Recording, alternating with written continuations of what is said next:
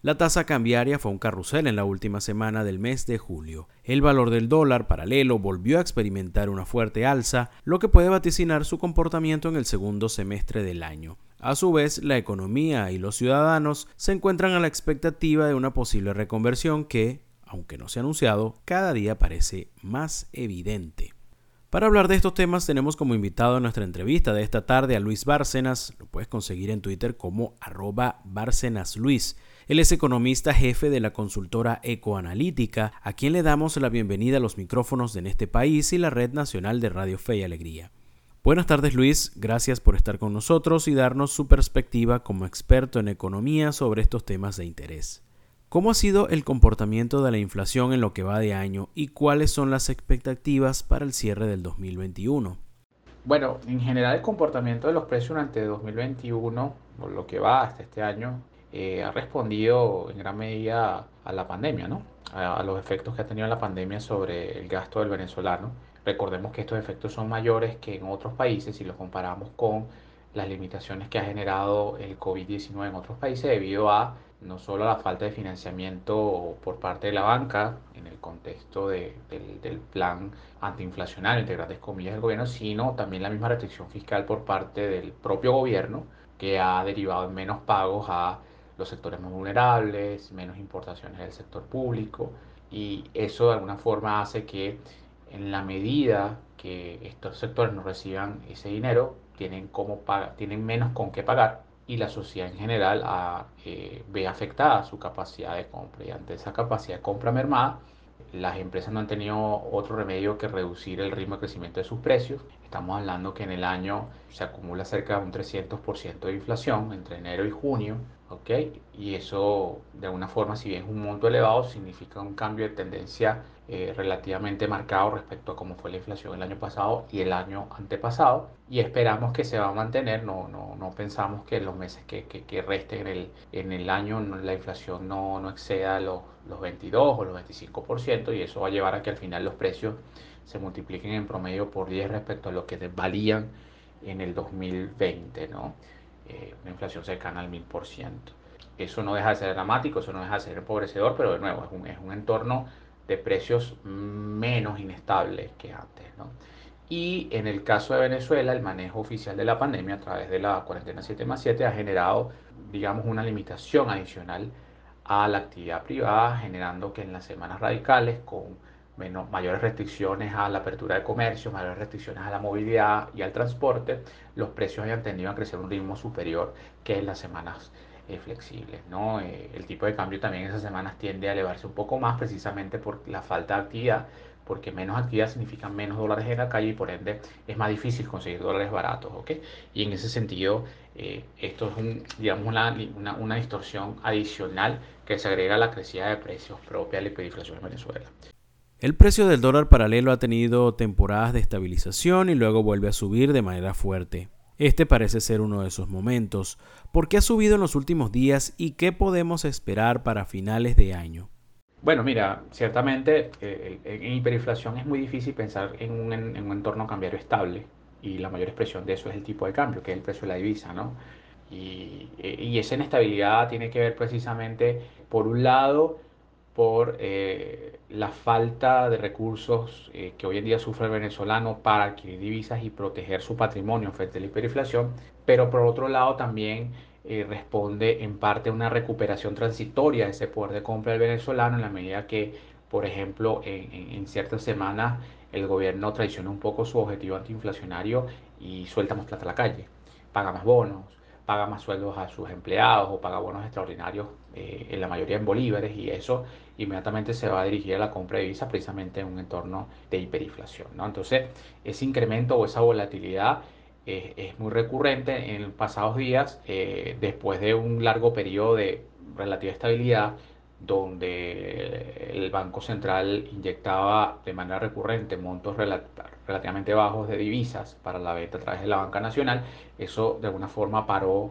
hace un par de semanas, eh, un poco motivado por las limitaciones de caja del propio gobierno, en el contexto del COVID, en el contexto de las limitaciones que, que tiene en la materia petrolera, y eso ha hecho que el mercado que antes estaba un poco menos líquido, ahora, ahora esté más líquido, es decir, haya menos eh, movilidad de divisas en la calle provenientes de las, de las operaciones del sector público. ¿no? Eh, incluso el sector público ante esto ha reducido el, el, crecimiento de la oferta de bolívares un poco para frenar esa necesidad del venezolano por adquirir divisas. Sin embargo, creo que ha pesado más el tema de la falta de divisas producto de las menores ventas, lo cual ha hecho que el tipo de cambio ha cambiado esa tendencia a de, de, estable a más inestable. ¿no?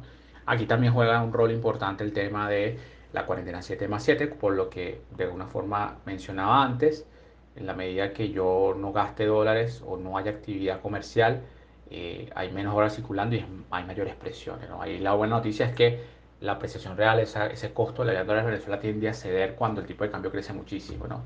Pero una vez que los precios recogen ese incremento, lamentablemente el encarecimiento de la dólares vuelve a ser una realidad, ¿no? Y en ese sentido, este, digamos, eh, vamos a seguir en medio de la hiperinflación, vamos a seguir con estos vaivenes recurrentes en el precio de la divisa. Les recordamos que estamos conversando esta tarde con Luis Bárcenas, economista jefe de la consultora Ecoanalítica. Precisamente Conalítica asegura que más del 50% de los depósitos bancarios corresponden a cuentas en dólares. ¿Cómo se explica este fenómeno y qué significa para la economía nacional? Bueno, mira, ciertamente este, la, crecida de los depósitos de la banca en dólares ha sido evidente incluso luego de la pandemia. Eso por un lado tiene que ver por la mayor necesidad por parte sobre todo de las empresas en Venezuela de operar de manera digital en divisas, ¿no? porque enfrenta pagos a proveedores en divisas, es cada vez más recurrente el pago a sus empleados en moneda extranjera, entonces requiere de un elemento más allá de los pagos en, en efectivo para, para realizarlos. ¿no? Y el hecho de que la banca, aunque de forma aún limitada, pero eh, aún ofrezca alternativas para movilizar esto internamente, eh, de manera digital ha hecho que muchas empresas acudan de manera más marcada a los depósitos en, divisas en Venezuela. ¿no? Esto también, también se debe un poco a la, postura antiinflacionaria del gobierno, en la medida que el gobierno no solo ha vendido más divisas a través de la banca nacional, sino que también ha recortado eh, los desembolsos que hacen bolívares, ¿no? No los ha eliminado del todo porque sigue pagando sueldos y salarios en bolívares, pero sí ha restringido sus pagos en bolívares y eso ha hecho que los depósitos en bolívares de la banca se han reducido de manera destacada durante la, digamos, lo que va de pandemia, ¿no? Esto es algo que va, va a seguir ocurriendo. Eh, la buena noticia es que esto puede ayudar a la economía venezolana en la medida que facilite transacciones, en la medida que haga que la organización se extienda a un mayor grupo de personas, porque una de las desventajas de la organización en Venezuela es que no es transversal a todo el estrato social venezolano y, digamos que sobre todo en aquellos sectores más pobres que se ven bancarizados a través de la banca pública, en la medida que la banca pública pueda percibir algunos de esos depósitos en divisas, más allá de la figura, convertibles, no convertibles, completamente en divisa o no, es probable que le den un aliciente al venezolano solo para ahorrar, sino para realizar transacciones en un entorno donde siguen estando limitados los puntos de venta, el monto, en donde no todas las transacciones en divisas son aceptadas por todos los bancos, pero es una alternativa en medio de todas estas limitaciones. ¿no? Esto seguro, esta consolidación va a ayudar obviamente al objetivo antiinflacionario del gobierno, el cual pensamos, la cual es probable que, que, que, digamos, se mantenga estable, como decía antes, a lo largo del año, en parte ayudado por eh, la, la, mayor eh, circulación de divisas y la estabilidad que esto genera a nivel del tipo de cambio. Para finalizar, se ha hablado mucho de una reconversión, pero hasta ahora no se anuncia. ¿Por qué no se ha hecho y qué tan urgente es esa medida en las condiciones actuales? Mira, eh, más allá de que no se haga, yo creo que la, reconversión es algo que se ha estudiado mm, por un tiempo prolongado, porque no es un proceso barato para el gobierno, no es fácil para las empresas adaptar de nuevo sistemas contables, eh, sistemas de seguridad. Para la banca no es fácil adaptar los medios de pago locales al nuevo cono. Y es algo que, se, si bien se ha demandado desde, yo creo que desde incluso antes de la pandemia, eh, el hecho de que sea un proceso costoso ha demorado su instauración. Y bueno, porque también hay un tiempo mínimo, ¿no? Nosotros teníamos la información ya desde abril que tomaría cerca de 90 días sin restricciones en movilidad a las empresas y a los bancos en Venezuela adaptar sus sistemas, ¿no? Así que estaríamos entre hablando de que entre agosto y septiembre puede darse un proceso de reconversión si es que esa información abriera cierta, ¿no? No va a generar ningún tipo de, eh, digamos, de aliciente en temas inflacionarios. La hiperinflación tiene su raíz en la poca credibilidad que tenemos sobre el Bolívar y sobre las autoridades que tienen por ley el rol de velar por su valor. Y en ese sentido, la, la, reconversión lo único que va a hacer es un, digamos, una mejora en términos contables operativos a las empresas, ¿no? Pero ya la reconversión se ha hecho de forma explícita entre los venezolanos, ya los venezolanos no hablan de millones, sino de miles automáticamente. Eh, así que creo que para Venezuela no va a ser, digamos, una solución práctica, pero no más que eso. Es probable que la organización, si la, si la reconversión sea con una familia de billetes relativamente amplia, en algún momento eh, la dotación de efectivo en Venezuela crezca y por qué no pensar que algunos pagos en efectivo en dólares tiendan a disminuir, pero eso no va a significar una reversión radical de la tendencia de la organización en Venezuela, ¿no? porque no confiamos en la capacidad del gobierno para que mantenga esa, ese tema de los billetes. ¿no? Y de hecho, es probable que eh, la reconversión se dé primero eh, de manera digital, ¿ok? A, a, la vista de que los dólares acaparan una gran cantidad de transacciones en efectivo, no habría razones para pensar que el gobierno ahorita eh, pueda emitir nuevos billetes físicos, ¿ok? Solo, solo para el caso del transporte público, ¿ok?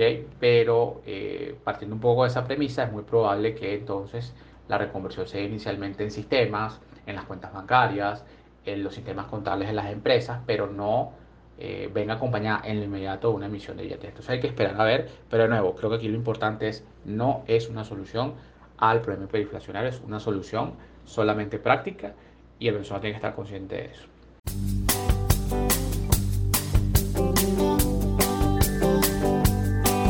Bienvenidos al Bazar. Le agradecemos a Luis Bárcenas, economista jefe de la consultora Ecoanalítica, por su tiempo y su participación en nuestra entrevista de esta tarde hablándonos sobre el tema económico.